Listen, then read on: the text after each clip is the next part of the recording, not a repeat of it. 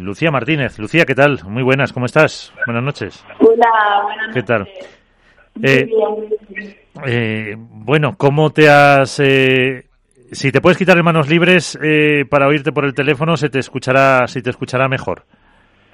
Que, que, siempre suena suena mejor porque se te oye con mucho. Que claro. Se, se te... ¿Ahora mejor? Pues un poquito, pero no no demasiado. Parece que estás ahí en una catedral. Un momento, porque estoy estoy en estoy ahí. un momentito. A ver. Ahí se te escucha mejor. A ver si aquí me escuchas sí, mejor. mucho mejor. Genial, Por eso. genial. Bueno, que ¿cómo estás? Después ya con el bikini metido en la maleta y, y no poder viajar. Bueno, eh, la verdad es que estoy bastante, bastante triste.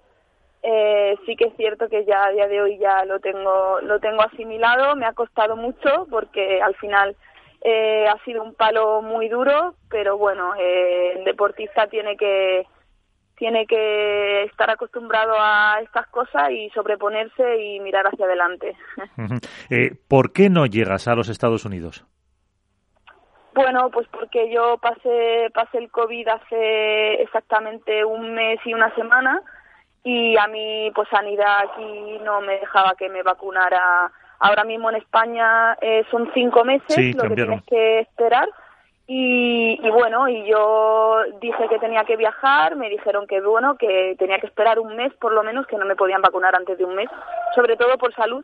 Entonces, claro, pues eh, tuve que esperar y la vacuna pues no cumplía con los 14 días desde que me vacunan hasta la entrada al país. Entonces, bueno, en Estados Unidos te piden te piden dos dosis y tiene que cumplir 14 días desde que te vacunan hasta hasta entrar al país para que, bueno, eh, se considere eh, la inmunidad de la vacuna. Así que, yeah. bueno, me ha costado mucho asimilar esto, pero me parece, me parece eh, bueno, muy mal, pero, pero bueno, es lo que hay. Sí, ya por eso lo que dices tú, eh, aceptarlo, eh, verlo como estábamos diciendo por Movistar o por la app, que vais a estar las chicas ahí siempre, y bueno, y a prepararse para el torneo de Reus, que si no me equivoco es, eh, es la próxima la próxima cita. Mira, está también con nosotros eh, ahora mismo Mónica Montes, la víbora del pádel, e Iván Hernández eh, contra pared, por si tiene que ir a hacer alguna alguna cuestión, porque además ibas con una pareja de circunstancias, ¿no? Con Lea, porque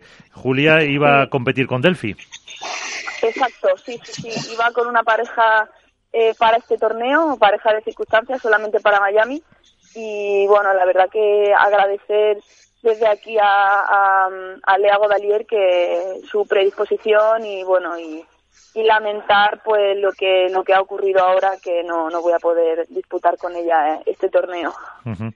Pues sí, va, Mónica, ¿queréis alguna pregunta para, para Lucía? Hola Lucía, Bueno. buenas noches, soy Iván. Hola, buenas noches. Bueno, a ver, que lo, escucho un lo poquito primero bajo. que siento mucho la, la baja de última hora y que, bueno, por supuesto que estés eh, ya recuperada de, del COVID, ¿no?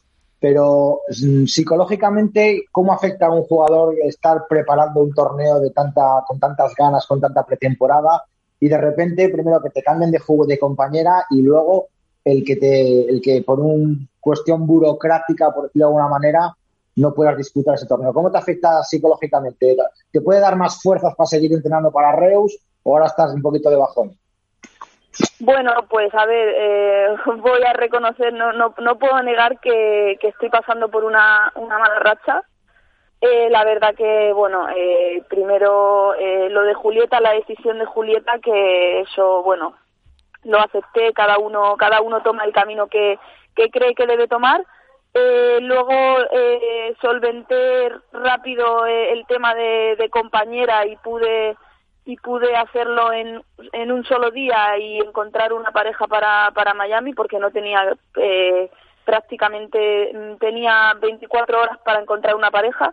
Y una vez que, que pude solventar esto pues vino vino por desgracia eh, a los dos tres días después vino por desgracia el que me comunican que no que no me lo esperaba. Fue un palo muy duro porque eh, al haber pasado el COVID dos veces y tener también una dosis puesta de la vacuna, porque al final no es que yo sea negacionista a vacunarme, por supuestísimo que no, Eh, yo estoy a favor de, de la vacuna y de y de arreglar este esto que tenemos eh, bueno ha sido ha sido una desgracia. He pasado el covid por segunda vez. Eh, yo no elijo pasar el covid hace un mes eh, lo pillo y, y, es lo que hay y creo que es bastante bastante feo esto que, que, que ocurre.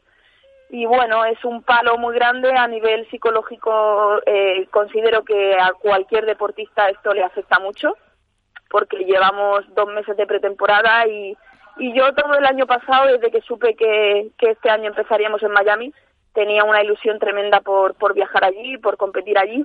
Y sobre todo, eh, podría decir que lo que más me afecta es no poder empezar la temporada. Yo creo que el primer torneo del año, estar viviéndolo en Madrid y, y ver cómo todas mis compañeras están allí, están compitiendo, eh, bueno, la verdad que sí que afecta. Eh, estoy pasando un momento, un momento duro, pero bueno, pues como todo deportista hay que hay que mirar hacia adelante y hay que sobreponerse e intentar coger fuerza, pasar este esta mala racha y, entrenar muy duro y bueno, intentar sacar lo positivo de las cosas que, que bueno, que seguro que hay cosas positivas y es que podré podré dedicar más horas a, entrenar y a llegar más fuerte a la próxima cita en Reus. Eh, Mónica.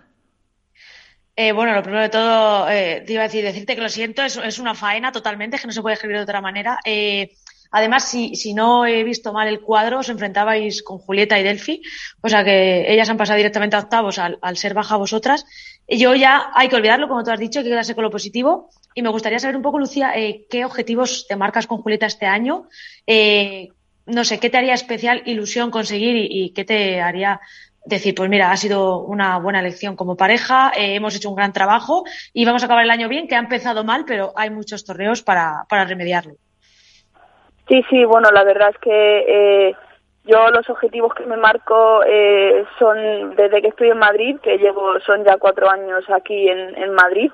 Eh, mis objetivos son intentar cada año seguir mejorando, seguir trabajando duro, y, plantar cara a las mejores parejas del mundo, ser una pareja competitiva, creo que creo que tenemos mucho para, para dar y que podemos hacerlo muy muy muy bien y, y, por supuesto como cada año intentar asomar en las rondas de cuartos de final eh, y plantar cara a, a las mejores parejas. Uh -huh. Ese es el objetivo que, que me marco para, para este nuevo año. Sí, porque el año, el año, pasado hicisteis, bueno, en Challenger se hicisteis varios eh, cuartos y, y, pero lo creo que al final de temporada si fue en Suecia o en Córdoba también hicisteis unos octavos no sí bueno eh, el año pasado hicimos eh, con Vero Virceda que era sí. mi compi el año pasado eh, llegamos a, a, cuartos de final de Open no de Challenger sino de Open sí. que eh, ganamos ese año a